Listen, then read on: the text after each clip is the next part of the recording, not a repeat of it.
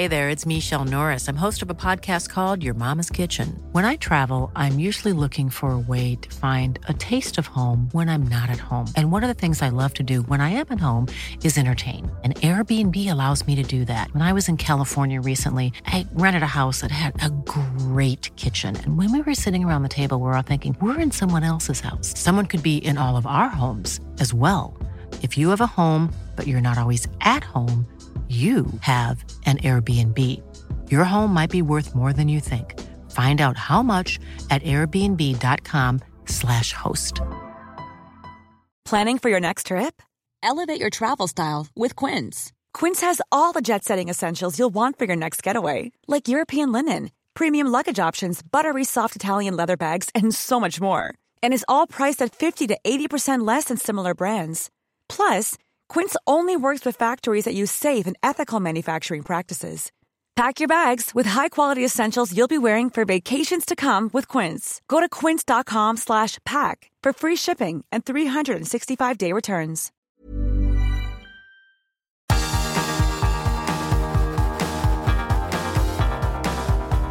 Universo Premier, tu podcast de la Premier League.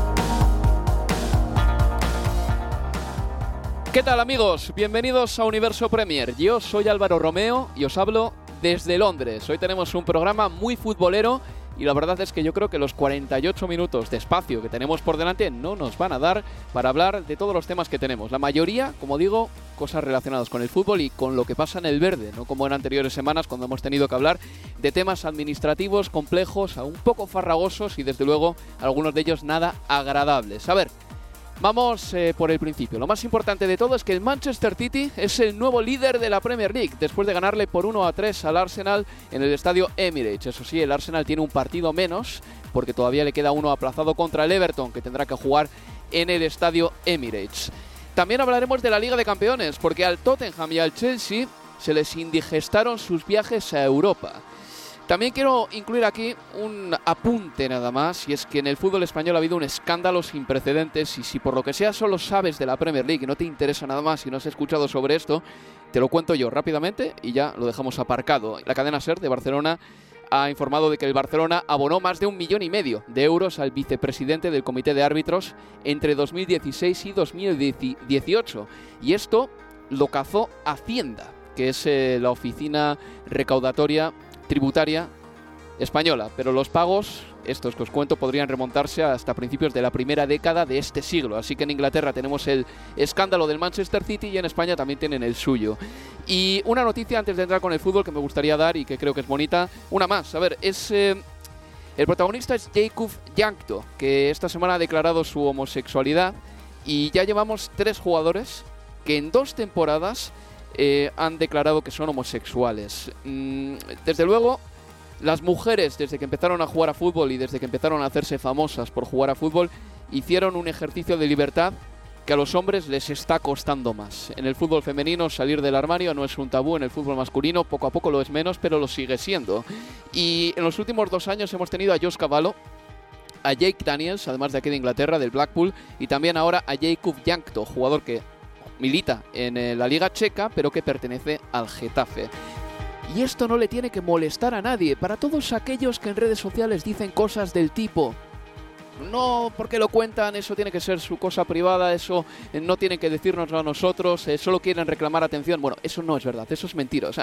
¿sabes tú cuánto tiempo ha tenido que pasar para que haya tres jugadores que en menos de dos años hayan declarado su homosexualidad. ¿Sabes por qué ha habido tres revelaciones en menos de dos años precisamente? Precisamente porque hay gente como Caballo, como Daniels, que se han atrevido a contarlo.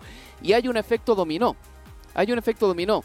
Y este efecto dominó va a ayudar a que gente que vive reprimida o que tiene miedo a hablar de ello, eh, esto va a ayudar a que terminen definitivamente atreviéndose a salir del armario y quizá esto de Yankto pues, sirva de ejemplo o inspiración para muchos futbolistas que ahora mismo profesionales y no profesionales no se atreven a contarlo. Y sí, sí es bueno que digan que son gays si quieren decirlo, porque están demostrando a muchos futbolistas homosexuales que se puede seguir adelante con sus carreras deportivas pese a revelarlo.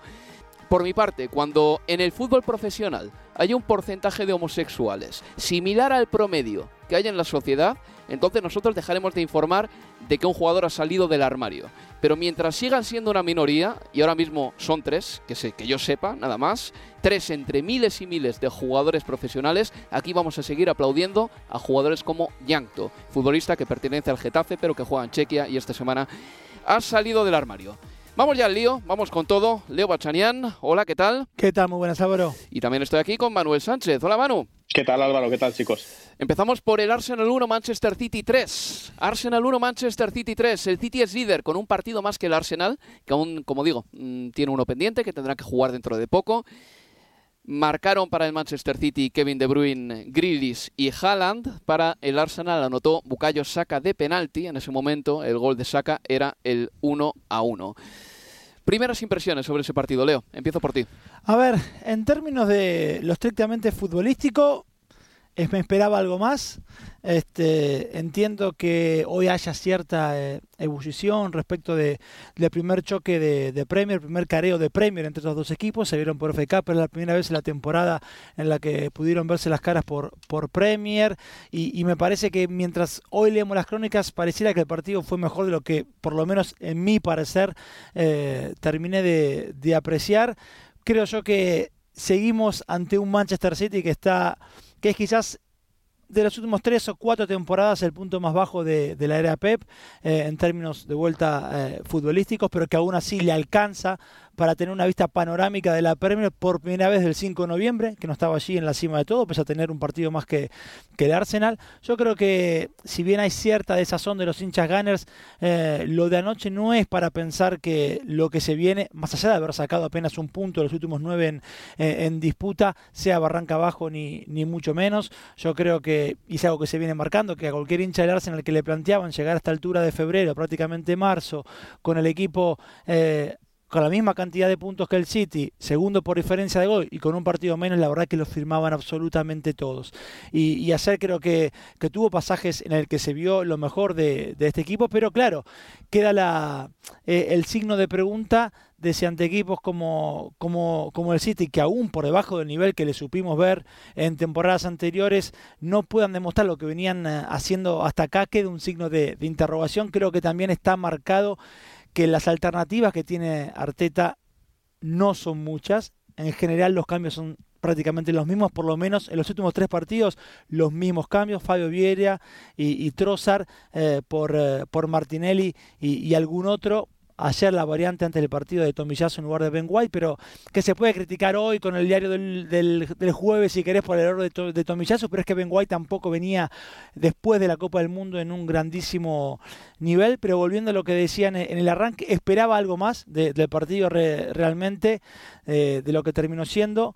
Me quedo sí con, eh, con el partido de, de no por tanto por el gol, pero creo que ayer sí aportó muchas más cosas sin eh, ser abastecido de, del todo de lo que venía demostrando en partidos eh anteriores. No me convenció a mí lo de Bernardo Silva sin el balón jugando como lateral izquierdo y creo que lo mejor del City justamente es en la segunda parte a partir del ingreso de, de cuando logra establecer ya así una línea de cuatro más, más formal con Nathan Ake como lateral izquierdo y Bernardo Silva eh, más adelantado pero bueno, nos deja la Premier de cara a lo, a lo que queda realmente pensando en que puede ser una muy buena carrera por el título entre Arsenal y, y el City. Manuel, tú estuviste en el estadio, yo no tuve la suerte de poder ir. Mm, ya sabes que las acreditaciones son limitadas, a veces se las dan a tu jefe y no a ti. Bueno, eh, ahí lo dejo. Pero... ¿Sabes lo que pasa? Que tengo la impresión, y creo que Leo hacía un esbozo de esto mismo que voy a decir yo ahora, de que quienes fuisteis al campo tuvisteis la sensación de vivir un grandísimo partido y quienes lo vimos desde nuestras casas tuvimos la impresión de que fue un partido normal.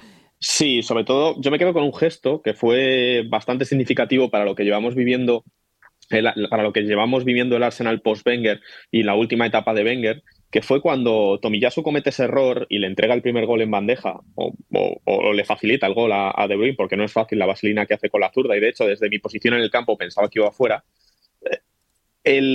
la decepción, la, bronca que pueda haber a Tomiyasu o al equipo por ese gol dura apenas uno o dos segundos. Está aún prácticamente De Bruyne corriendo hacia la banda para celebrar el gol y la respuesta del Arsenal es animar, es venirse arriba, es algo a lo que yo no estoy acostumbrado con este Arsenal, con el Arsenal de los últimos años y que ha conseguido Arteta, sobre todo esta temporada, que es una comunión con la grada que no se había visto en el Arsenal en muchos años. No en vano, este equipo solo había perdido cuatro puntos en casa hasta, estas alturas de la, de la temporada. Me sorprendió eso y me sorprendió también la extraña táctica del Manchester City de perder tiempo desde el minuto prácticamente 11, con Ederson mm. demorándose muchísimo en las salidas, eh, bueno, sacando de puerta prácticamente desde el minuto 11 que comenzaron a, a, buchearle hasta el minuto 30 que recibió la primera tarjeta amarilla que le pudo, fíjate que le pudo haber costado mucho más caro si en ese penalti que pita Anthony Taylor sobre de Ederson, sobre Enketia, que yo personalmente creo que no, creo que, creo que podría no haberse señalado. Si ahí le llega a sacar otra amarilla, al Manchester City se le hubiera complicado el partido con uno menos, con un penalti en contra y con 45 minutos por delante. Pero me sorprendió esa continua pérdida de tiempo que el Manchester City realizó durante toda la primera parte, como si, como si ellos se conformaran con el empate, como si ese resultado fuera, fuera bueno, porque hablo de pérdida de tiempo antes, incluso desde que De Bruyne, antes de que De Bruyne marcara el gol en el 24. Ahí no estoy muy de acuerdo, creo que era para no perder la pelota eh, prematuramente o apresurarse en el pase, pero eh, es verdad que ese penalti, eh, Leo, yo me acuerdo que hablé contigo y te dije que eh, tengo mis reservas sobre este tipo de penaltis como el que se señaló ayer de Ederson, porque entiendo que es un duelo que termina en un choque, pero al mismo tiempo mm, no es el trabajo de un guardameta precisamente cuando va corriendo por un balón dividido hacerse grande y acercarse lo más posible al balón para estrechar el ángulo de disparo para el delantero. El delantero llega un poco antes, chuta, y ese tiro no entra. Pero es que ambos chocan, al fin y al cabo, y es el mismo penalti que le señalaron a Julián Álvarez en el Mundial contra Croacia. Eh, tengo mis reservas en ese tipo de penaltis, pero tampoco tengo una opinión clara. Quiero decir, aquí puede que sea lo más anti-Twitter del mundo, en el sentido de que ahora parece que hay que tener las cosas muy claras. Pero yo lo veo como un duelo normal en el que un jugador ha llegado antes y luego el choque es una consecuencia de dos tipos que van corriendo por una pelota. Sí, porque hay una inercia que el arquero, en este caso, no, no puede controlar realiza un salto. A mí lo que, en mi caso, mi primera opinión es que para mí no, no debiera sancionarse este tipo de penales. Ya entiendo que en este tipo de situaciones sí se van a cobrar y que el VAR no va a intervenir jamás para revertir la, decisión del árbitro en cuestión, en este caso Anthony Taylor.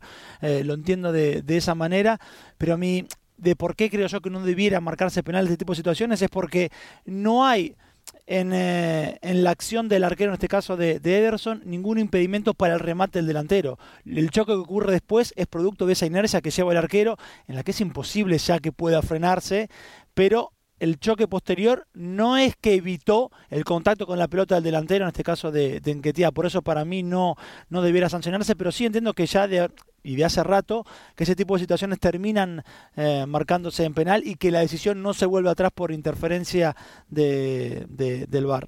Habéis hecho ambos alusión a varios errores. Uno de ellos fue claro, de Tomiyasu cediendo la pelota atrás, lo ha dicho Manuel además, que eso derivó en el gol de Kevin De Bruyne, que por cierto le pega de vaselina con la pierna mala, es un buen gol, es un buen gol, del mismo modo que el gol de Jack Grealish es una gran jugada del Manchester City.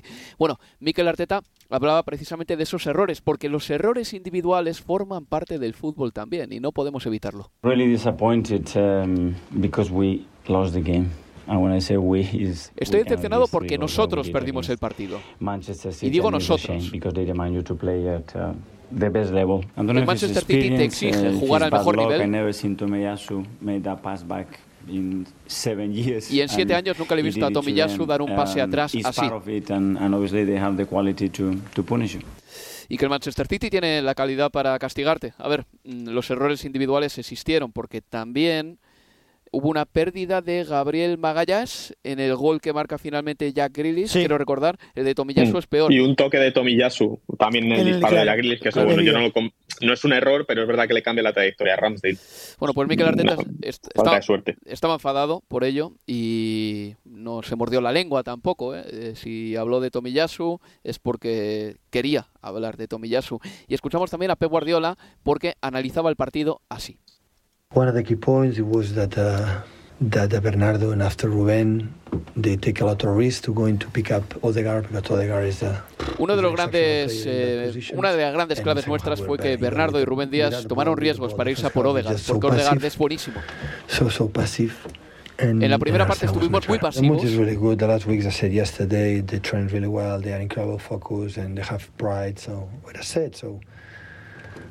Is really good. The last weeks I said yesterday they train really well. They are incredible focus and they have pride. So what I said so doesn't mean this season, next season, next season, next season. We're going to win all the time the Premier League. It's not going to we're going to lose it. But what's happened is because the other, the other ones are better, not because we give them. Y decía que el Arsenal tiene mucho orgullo y es un gran equipo eh, y que si ellos eh, ganan eh, la liga. Bueno, mayormente lo que estaba diciendo es que el espíritu del equipo había sido muy bueno, que no cree que vayan a ganar todas las ligas venideras, pero estaba contento en general con la actitud de su equipo, sobre todo en la segunda parte.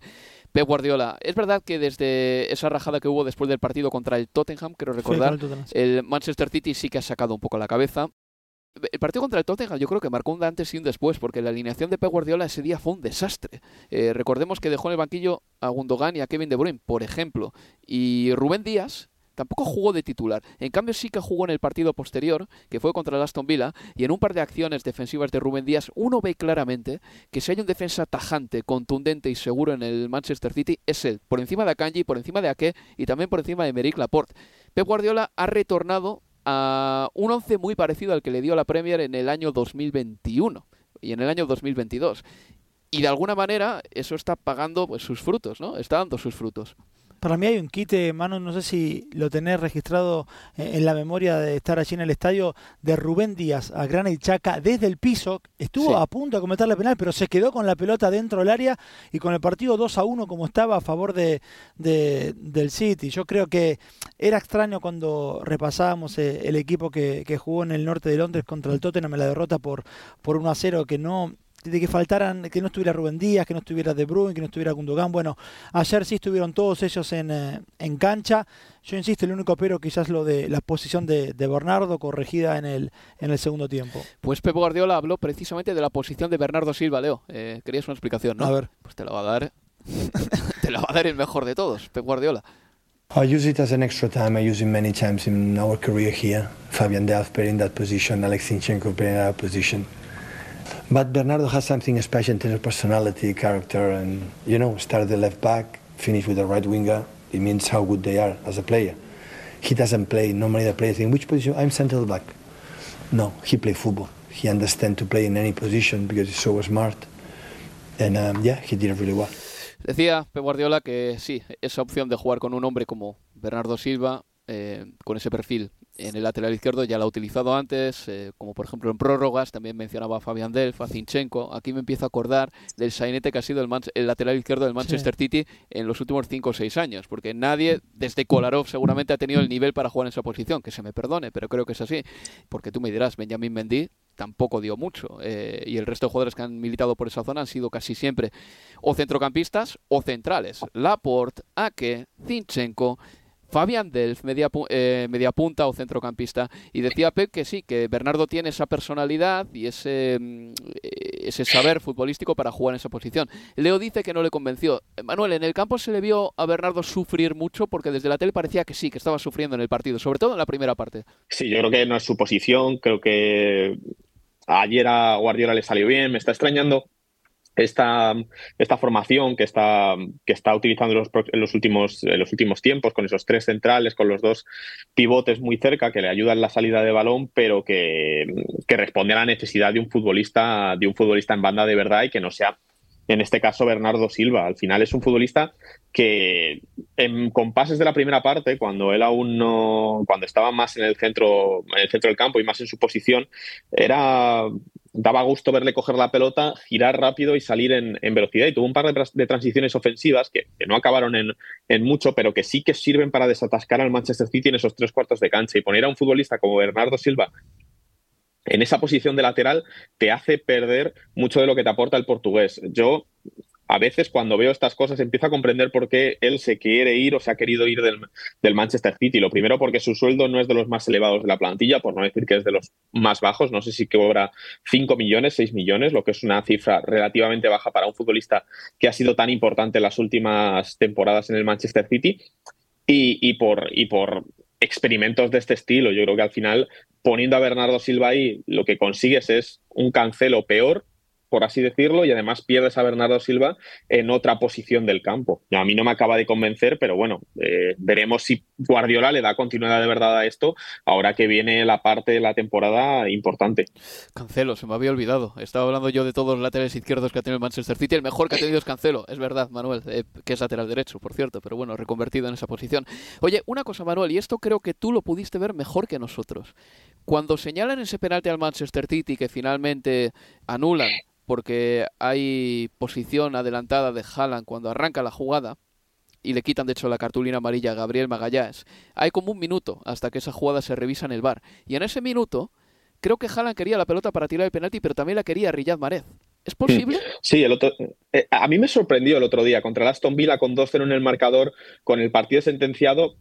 Me quedó la sensación de que Mahrez tiraba el penalti para resarcirse de sus últimos lanzamientos fallidos. Cuando, lo, cuando, cuando Maret falló los últimos penaltis, yo pensaba que se había acabado, que Maret ya no iba a tirar penaltis. Y cuando llegó Haaland y tiró alguno de los primeros penaltis esta temporada, pensé que se había acabado por fin el debate del Manchester City, que tenían ya un lanzador fijo para, para, para, esta temporada y para los próximos años. Me sorprendió mucho ver a Maret tirar el otro día, no solo por eso, sino porque Haaland con el partido ante el Aston Villa acumulaba ya tres partidos sin marcar, que es su racha más larga en el Manchester City sin anotar. Y ayer, en cuanto vi el penalti, lo primero que pensé, lo va a tirar Haaland porque se acabó hoy la racha y porque es un penalti importante, de verdad. No es un penalti con 2-0 en el marcador contra el Aston Villa en casa. Es un penalti contra el Arsenal en su campo, en un campo en el que no ha ganado nadie esta temporada. A mí me sorprendió que no estuviera ya predeterminado, completamente definido, que es Haaland el que tira los penaltis en este equipo. Es que para mí eso es, es, bueno para la salud de todo el Manchester City, del equipo y de los fans, pero sobre todo del equipo. Saber que cuando hay un penalti tienes un tirador designado y que no hay un cónclave. Pero Guardiola dijo después del partido con Aston Villa, a propósito de esto que, que están uh, marcando de, de, por qué tiró Marés y no Haaland,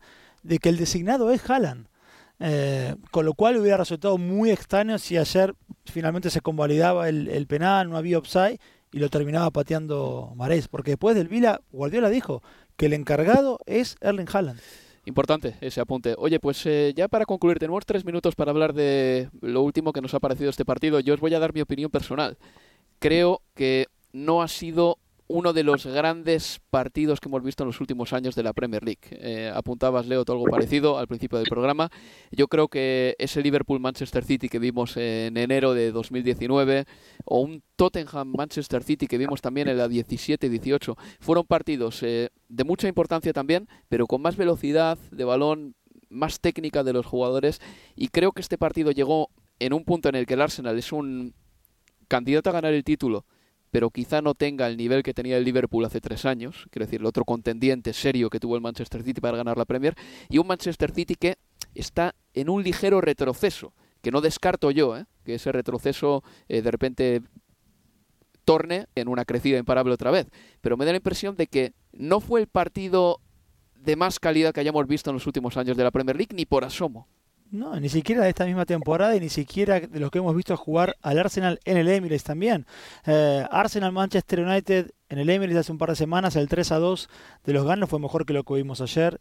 Para mí, el Arsenal 3, Liverpool 2, también el Emirates sí. fue mejor partido de lo que vimos eh, en, el, en el día de ayer también. ¿Cómo lo ves, Manuel? No me parece un partido memorable. No me parece un partido del que vaya a, re a recordar dentro de muchos años y sobre todo un partido que venía con esas expectativas de ser el gran partido de esta temporada, porque en FA Cup hubo suplentes, hubo rotaciones, no era un partido tan en serio, entre comillas, como este en el que no había un título en juego, no había un pase a la siguiente ronda, pero sí un liderato en juego y sobre todo un golpe emocional a la liga y mental al, al Arsenal. A mí me decepcionó un poco el partido como tal, como calidad, así que creo que no va a ser uno de esos partidos que cuando haga repaso de, ¿no? de, de, de los años en Inglaterra diga, ah, pues yo estuve en ese Arsenal 1, Manchester City 3. No, no, no es este partido.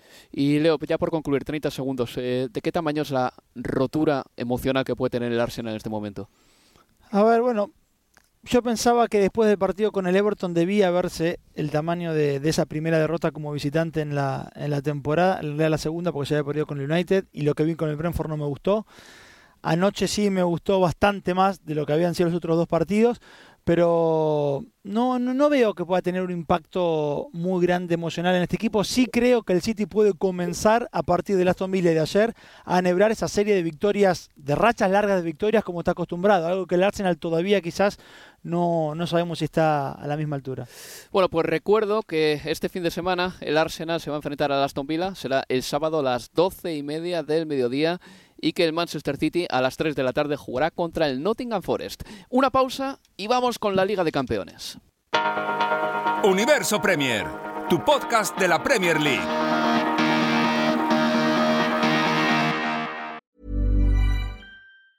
When you're ready to pop the question, the last thing you want to do is second guess the ring. At BlueNile.com, you can design a one-of-a-kind ring with the ease and convenience of shopping online. Choose your diamond and setting. When you find the one, you'll get it delivered right to your door. Go to Bluenile.com and use promo code LISTEN to get $50 off your purchase of $500 or more. That's code LISTEN at Bluenile.com for $50 off your purchase.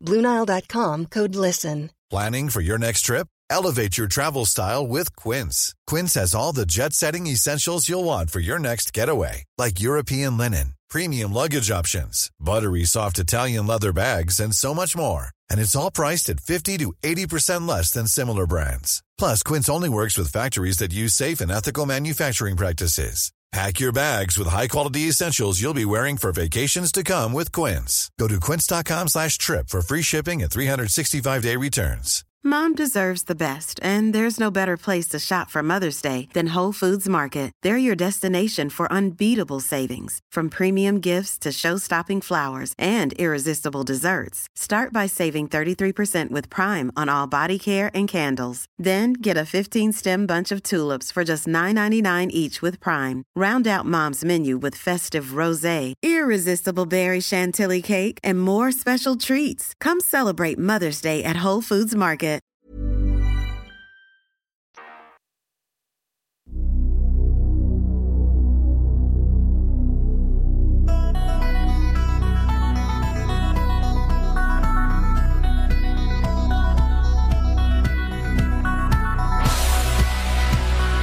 Seguimos en Universo Premier.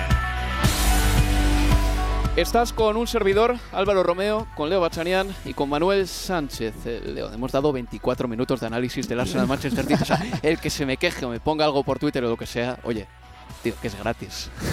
O sea, más no podemos dar. Y encima Manuel, que estuvo en el campo también, si es que yo creo que es más que suficiente. Bueno, el hecho de que haya habido un partido precioso, o perdón, un partido muy importante en Premier, no precioso, ojo, un partido muy importante en Premier, no obsta para que pasemos página y hablemos de otras cosas importantes de la semana.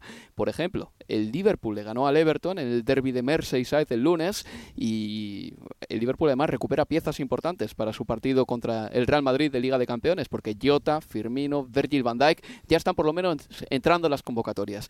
Pero antes de hablar de ese partido, vamos con la Champions.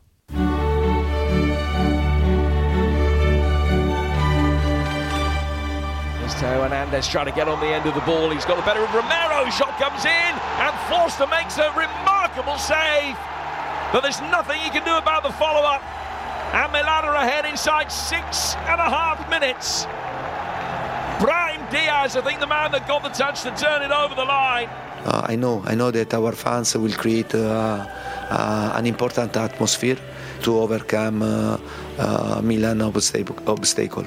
Obstacle. Now Adiemi is one-on-one with Enzo Fernandez as Dortmund break. Adiemi goes on the outside of Fernandez, goes round Kipper and scores! Karim Adiemi! Apart from the, the one decisive action where we didn't do well enough, I thought we were the dominant, better team. A ver, Manuel Leo, ¿cuánto tiempo, cuánto tiempo vamos a estar diciendo en febrero de todos los años que el Paris Saint Germain está al borde del abismo y al borde de la quiebra deportiva. ¿Cuánto, ¿Cuántos años más vamos a estar así?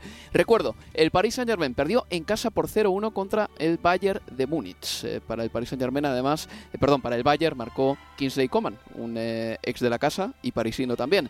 El eh, Milán AC Milan, AC Milan, le ganó por 1-0 al Tottenham. El gol del Milan lo marcó Brahim Díaz, ex canterano del Manchester City. Y el miércoles El Brujas cayó en casa por 0-2 contra un Benfica que tiene buena pinta, un Benfica que ya no tiene a Enzo Fernández, y el Borussia de Dortmund le ganó 1-0 al Chelsea con un gol de Adeyemi. Un buen gol, además, eh, demostrando mucha velocidad el delantero del Borussia de Dortmund. Pero la pregunta, la primera es esa, o sea, ¿cuántos febreros más de nuestra vida, cuántos días de San Valentín, porque siempre es en San Valentín, vamos a estar hablando de que el Paris Saint-Germain se lo juega toda una carta en el partido de vuelta de la Champions.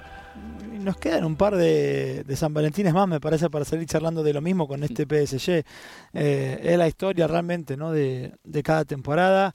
Eh, es extraño en el, Parque de los Príncipes, podemos hablar de que tuvieron, a ver, tiene suerte el PSG de ir a Alemania ahora con un resultado que fue apenas con un gol de, diferencia y al mismo tiempo... Eh, tuvo mala suerte porque tuvo ocasiones, sobre todo en los últimos 10-15 minutos desde el ingreso de, Mbappé para, para, marcar el empate. De hecho lo marcó, pero bueno, finalmente fue anulado correctamente por offside de, de, de Mbappé, que pudo jugar sus, sus, minutos cuando creíamos que quizás no, no iba a ingresar ni siquiera en la, en la convocatoria. Y, y qué cambio, ¿eh? Qué cambio cuando salió Tremendo. Mbappé. Espectacular. Es, qué, qué gacela, qué, qué guepardo. y, y, una cosa más de, de, este PSG de todas formas es que cuando repasaba los nombres de, de, los futbolistas que podían pasarle la pelota a Messi, yo no recuerdo compañeros eh, de Messi. Uno. Berratti. Sí, Berratti, no, no, pero además, a ver, no. En la carrera de Messi yo no creo que haya tenido compañeros con tan poca calidad técnica como los que tenía cercanos el otro día en, el PSG. Manda narices que digamos esto de un proyecto sí. multimillonario. Manda Manda es narices.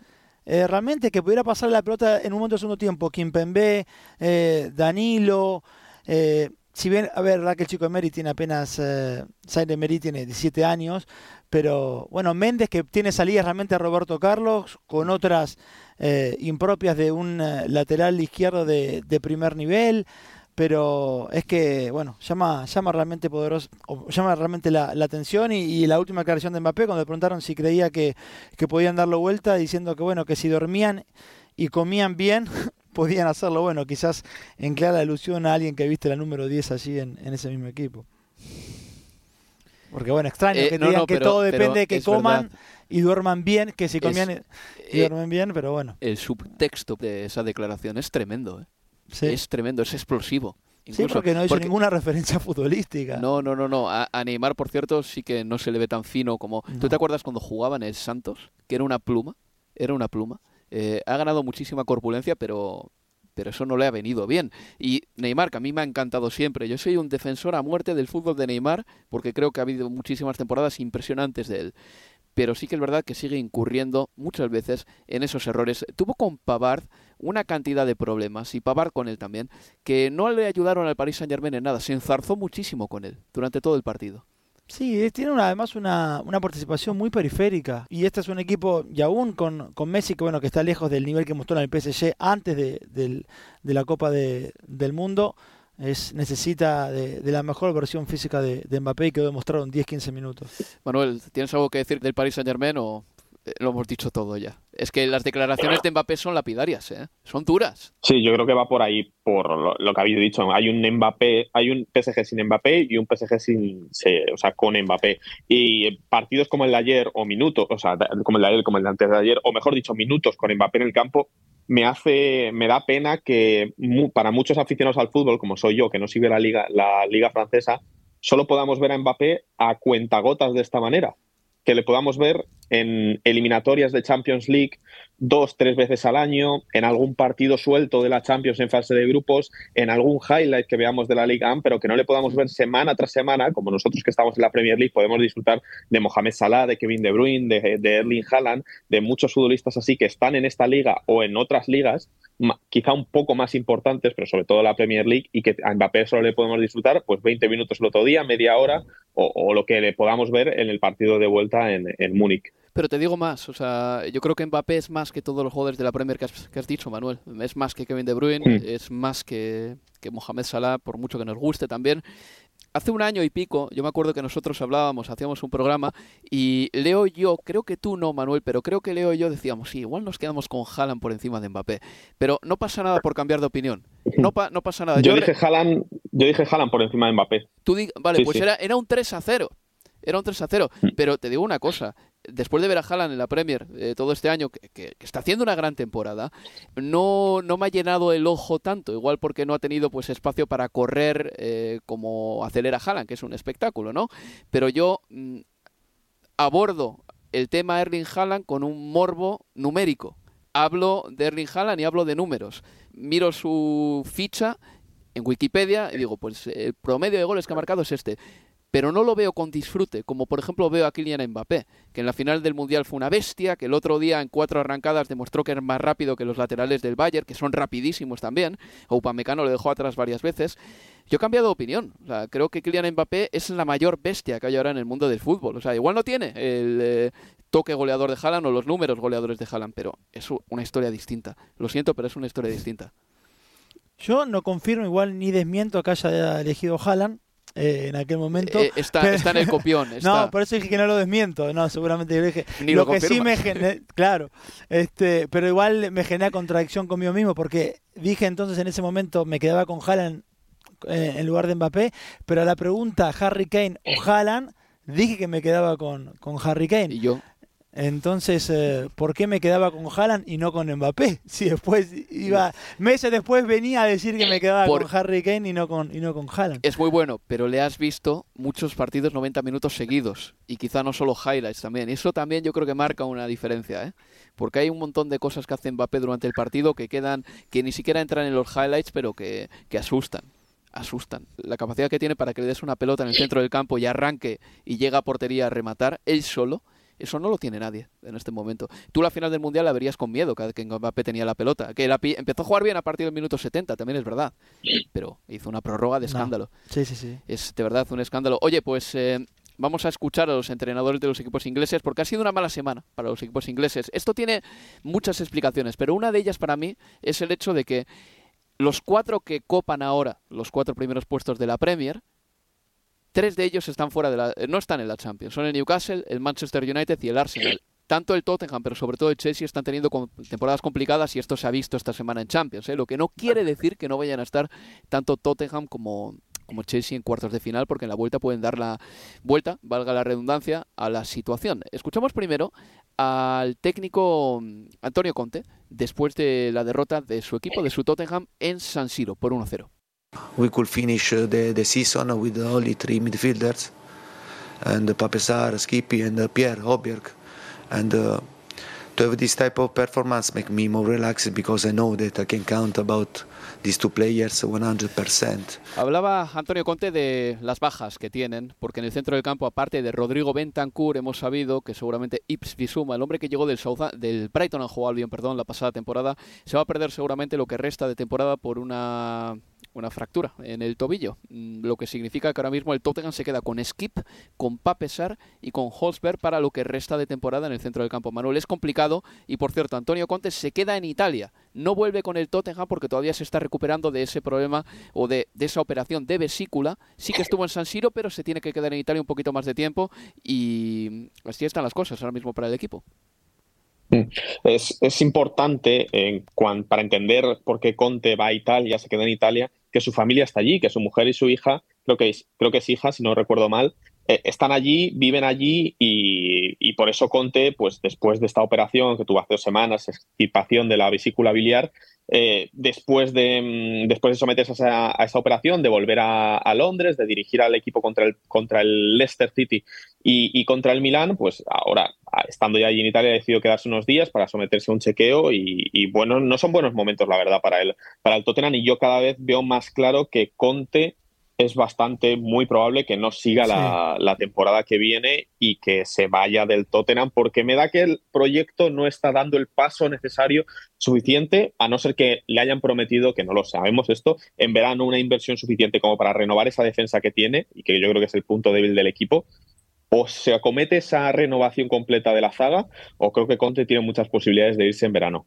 Lo decía José Cueto en el último Universo Premier, que se le ve más apagado y que este año eh, aparte de ser muy em, absorbente para él en el aspecto futbolístico también, la pérdida de gente muy cercana a él le ha hecho mucho daño. Y en una rueda de prensa Antonio Conte se puso casi filosófico, diciendo que cuando uno ve que amigos tan cercanos de su edad terminan yéndose al otro mundo y tal, que uno reflexiona sobre muchas cosas y sí que puede ser, ¿eh? que Antonio Conte esté un poco más bajo de energía en este momento, la operación desde luego no ha ayudado y que en un momento dado diga, mira, hasta aquí hemos llegado y le he sacado este proyecto todas las chispas que yo creía que le podía sacar, ya no le puedo sacar más a esto. Y además no hay, últimamente, pero no hay conferencia de prensa previa a algún partido o posterior a algún partido en la que no compare Italia con, con Inglaterra en la que no diga que si bien es muy fácil enamorarse del fútbol de Inglaterra por la atmósfera, el ambiente que hay en los estadios, su primer amor y el gran amor es el fútbol italiano. Mm.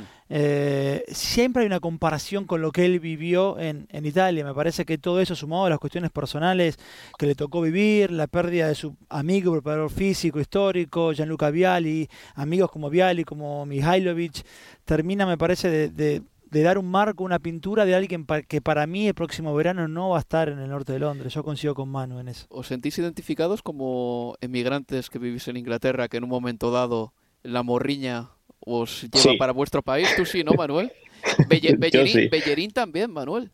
Bellerín también no ha querido venir a Inglaterra pese a tener ofertas del Fulham y no sé cuál fue el otro equipo que le había hecho una oferta, pero quería... Se fue al Sporting Club de Portugal. Yo, creo que es lo habitual. Bueno, no sé si lo habitual, pero que al final los que estamos acostumbrados a un clima mediterráneo, a una dieta mediterránea, a un nivel de vida, una calidad de vida del, eh, de, de, estos países, España, Italia, Grecia, etcétera, siempre tengamos una cierta nostalgia a volver, sobre todo cuando tienes amigos, cuando tienes familiares, cuando tienes gente allí a las que ves diariamente las cosas que hacen, cómo viven, etcétera, pues siempre lo echas de menos y creo, y de hecho lo echas de menos y creo que tendemos a, pensar o también a idealizar, ¿no? Del sitio donde no hemos ido, el sitio en el que no estamos, que es mejor que el que estamos. Leo, en cambio, no se pronuncia del todo aquí, no, no lo tengo muy claro. No, no, lo que tengo claro es que, a ver, nunca estuve igual en eso. Sí, obviamente que, que valoro el lugar de donde vine, etcétera, etcétera. Pero yo creo que si, hay un si te pesa tanto eh, la comparación o, o, tenés tan claro, como en este caso Conte, ¿no? Que, que donde mejor se siente y más feliz ha sido y cree que va a ser es en Italia, no hay mejor camino que regresar. Digo, El hecho de. Eh, para mí resulta extraño escucharlo si fuera hincha del Tottenham todo el tiempo la, comparación con, con La sensación que te queda es, bueno, pero si querés irte, pero andate, pero hacerlo lo antes posible para que el club también tenga claro si cuenta con vos o no, o para hacia dónde va este proyecto. Pero en tanto, pero siendo lo personal, no. Creo que me pesa menos que, que Antonio, seguro, la, eh, el estar en, en Londres. En fin, Antonio Conte no estará este fin de semana en el banquillo del Tottenham. Y pasamos al otro partido, un equipo inglés en Liga de Campeones. Fue el del Chelsea, que cayó en el Signal Iduna Park por 1-0 frente al Borussia de Dortmund. Graham Potter dijo que su equipo mereció más. Y lo cierto es que sí, tiene razón, pero sus números están ahí y son números de destitución. Hablemos claro. No le culpo en exceso a Potter, sin embargo, porque creo que él no es más que una víctima de toda esta centrifugadora en la que Todd Boehly ha metido al Chelsea. A favor de Graham Porte, digo que no debe ser fácil administrar eh, el momento del equipo con tantos nuevos nombres, con tanto dinero, con tantas cosas que, que, se dicen, pero al mismo tiempo creo que el equipo ha mejorado en términos de, juego los últimos 3, 4 partidos, y si hay cuestiones que responsabilizo mucho menos a Potter. En todo caso, la, eh, la tarea del entrenador es generar las herramientas dentro de un, de un sistema para que sus futbolistas eh, den, eh, puedan dar lo mejor de sí o saquen a relucir sus mejores características. Ahora bien, si después de 24, si en 24 partidos que estás al, al, mando, 10 de ellos terminan con tu equipo sin convertir, pero habiendo merecido marcar eh, en muchos más partidos los que terminan, finalmente lo hiciste, ya hay una cuestión individual de la que Potter no sé hasta qué punto es responsable. Digo yo, si ayer a Joao Félix le quedan dos jugadas que decís, debían haber terminado dentro del arco, ¿hasta qué punto llega allí la, la, responsabilidad de, del entrenador? Porque el Chelsea lleva marcados cuatro goles en 2023.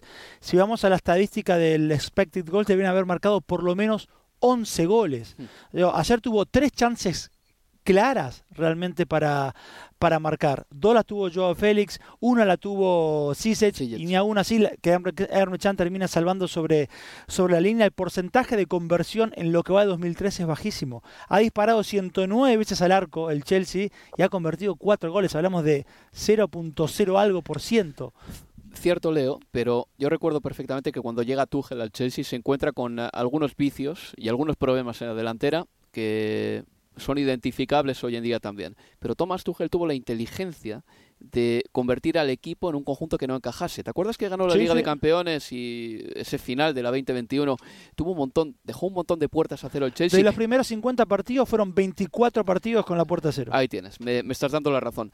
Graham Potter no sé si puede recurrir a esas eh, líneas maestras que recurrió Thomas Tuchel, porque para empezar, los actores ya son distintos. Tienes a un tipo como Cucurella del central que no te da ni, ni, por asomo la seguridad que te daba el central que tenía en su día, por ejemplo, Thomas Tuchel, Rudiger. Y así con una serie de futbolistas. Quiero decir que esa piedra roseta que yo decía que dejó Conte y que supo encontrar Thomas Tuchel, interpretarla y dejar tantas puertas a cero, no sé si la tiene tan a mano Graham Potter porque ni siquiera él cree en un sistema defensivo como el que en su día puso Thomas Tuchel. No, de hecho es, a ver, no, no apuesta a, una línea de tres en, en, general Graham Potter, más allá de que lo ha hecho en su momento en el, en el Brighton. Yo creo que, a ver, sí tiene quizás responsabilidad en ciertos futbolistas que, que no terminan de, de, cuajar juntos. Ayer Loftus-Cheek jugando en la medular con, con Enzo Fernández, teniendo a Kovacic más allá que no está al 100% físicamente, o, o mismo a Mason Mount, que lo ha hecho. ¿Cuántas veces ha jugado Mason Mount retrasado en el eje de la cancha? Lo ha hecho con Lampard, lo ha hecho también con Tuchel. Eh, por eso yo creo que hay también, en ese, en ese sentido sí se le puede caer al entrenador. Hay ciertas decisiones que yo las entiendo poco. Enzo Fernández para ser eh, un volante número 5 de, de, contención, para ser Jorginho, y no, la verdad que no le vas a sacar el mejor jugo. No ha, no ha sido donde ha rendido en el Benfica, en ese lugar. Ha sido un chico mucho más adelantado, más cerca del área rival. Bueno, y hasta acá no, no, no lo estamos viendo. Bueno, Manuel, y antes de irnos, que tenemos tres minutos, eh, el Liverpool le ganó por 2 a 0 al Everton. Hubo un gol del Liverpool que fue un gol clásico del mejor Liverpool. Es en el que anota mm. Mohamed Salah después de una contra en la que eh, tuvo el gol en eh, su frente James Tarkowski, el balón golpeó en el palo y bueno, al final el Liverpool hizo una contra y terminó marcando. Escuchamos a Klopp ahora y luego escucho tu análisis de ese partido. Jürgen Klopp hablando de este resurgir del Liverpool después de que cayese, por cierto, por 3 a 0 frente al Wolverhampton Wanderers. Nueve días después el Liverpool le ganó al Everton en el derby de Merseyside. Tarkovsky had too much space, and and then he's a monster in the air. It was a really good header. Goes on a post. The the rebound we defended as well, and what we did from then on, it was really special. Darwin on the ball, passing more, more Hablaba Jurgen Klopp de esa contra eh, para marcar eh, uno de los goles de Liverpool. El primero de Mohamed Salah, una contra muy especial, decía Jurgen Klopp. Recuerdo que el Liverpool se va a enfrentar al Real Madrid en la Liga de Campeones, sí que recupera futbolistas, porque Diego Llota, Roberto Firmino y Virgil van Dijk ya están en el banquillo. Manuel, ¿cuánto nos crecemos con este Liverpool? Poco, poco, porque al final este Liverpool ganó, marcó Salah, que es importante, que no está haciendo una gran temporada, marcó Cody Gapco, que hizo su primer gol con el Liverpool desde que llegó en invierno y sobre todo yo destacaría que volvió Diogo Jota, un futbolista que llevaba muchos meses fuera, que se tuvo que perder el Mundial por una lesión, que parecía que iba a volver ya a principios de enero, pero ha ido retrasándose esa vuelta, ha ido retrasándose esa vuelta hasta ahora mediados de febrero. Lo más positivo es la vuelta de futbolistas, es recuperar a un, a un Diogo Jota, el tener a Virgil van Dijk prácticamente a las puertas de volver, eh, y yo creo que eso es lo más positivo para un Liverpool al que si quiere competir de verdad al Real Madrid, aún le, tiene, le queda mucho, que no tiene espacio para lograrlo, que, que, tiene ese partido contra el Newcastle que va a ser muy duro, un partido en el que sí que vamos a poder calibrar de verdad dónde puede estar este Liverpool, pero creo que hay que calmarse un poco, que ganar al Everton, por mucho que sea un derby de Merseyside, no es algo para echar las campanas al vuelo y, y que hasta Liverpool lo más positivo, lo que digo, es que está recuperando futbolistas. Pues tiene tres partidos consecutivos ahora, perdón, dos partidos consecutivos en Anfield. Liverpool-Newcastle este fin de semana, eh, un partido que nosotros emitiremos, y también el Liverpool-Real Madrid la semana que viene en Liga de Campeones. El Madrid llegará a Anfield como campeón del mundo.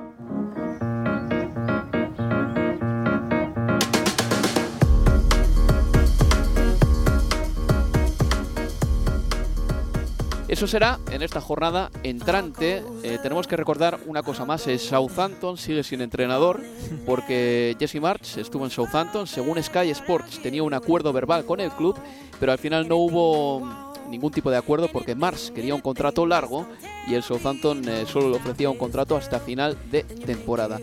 El técnico de los Saints este fin de semana será el español Rubén Sellés. Así que nada, suerte para el Southampton, pero por el momento siguen sin eh, tener una cabeza visible, hay que les entrene. Leo Bachanía, muchas gracias por estar aquí. Un placer, chicos. Y también eh, Manuel Sánchez, a ti por estar eh, en Universo Premier desde la distancia. Un abrazo, chicos. Pues nada, compañeros, amigos, os recuerdo que este fin de semana estaremos en directo con el Newcastle Liverpool y que el, eh, eso será el sábado a las 5 y media de la tarde y el domingo emitiremos el Tottenham West Ham. Hasta entonces, cuidaos, sed muy felices y pasar una feliz semana. Adiós, amigos. Adiós.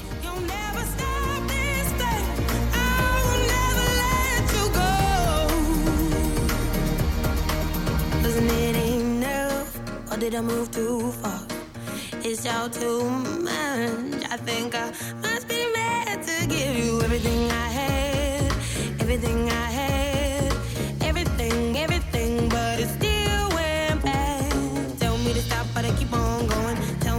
but I keep on going. Tell me to stop, but I keep on going. Keep on, keep on, keep on. You'll never stop this thing.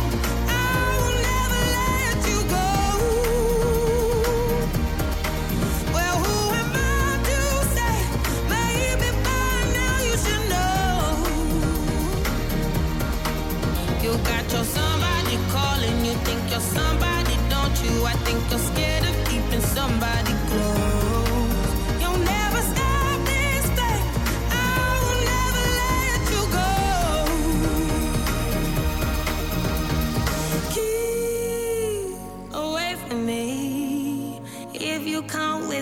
my love.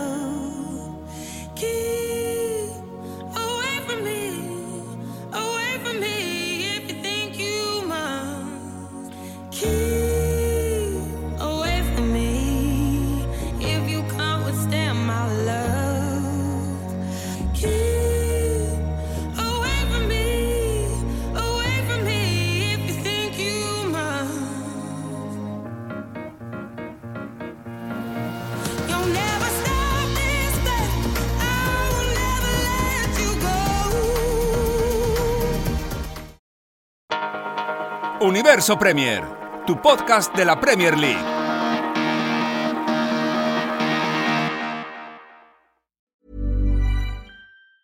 Hey, it's Danny Pellegrino from Everything Iconic. Ready to upgrade your style game without blowing your budget? Check out Quince. They've got all the good stuff shirts and polos, activewear, and fine leather goods, all at 50 to 80% less than other high end brands. And the best part? They're all about safe, ethical, and responsible manufacturing.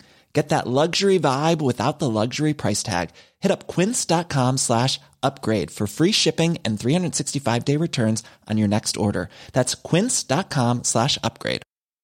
Mom deserves the best, and there's no better place to shop for Mother's Day than Whole Foods Market. They're your destination for unbeatable savings, from premium gifts to show-stopping flowers and irresistible desserts. Start by saving 33% with Prime on all body care and candles. Then get a 15-stem bunch of tulips for just $9.99 each with Prime. Round out Mom's menu with festive rosé, irresistible berry chantilly cake, and more special treats. Come celebrate Mother's Day at Whole Foods Market.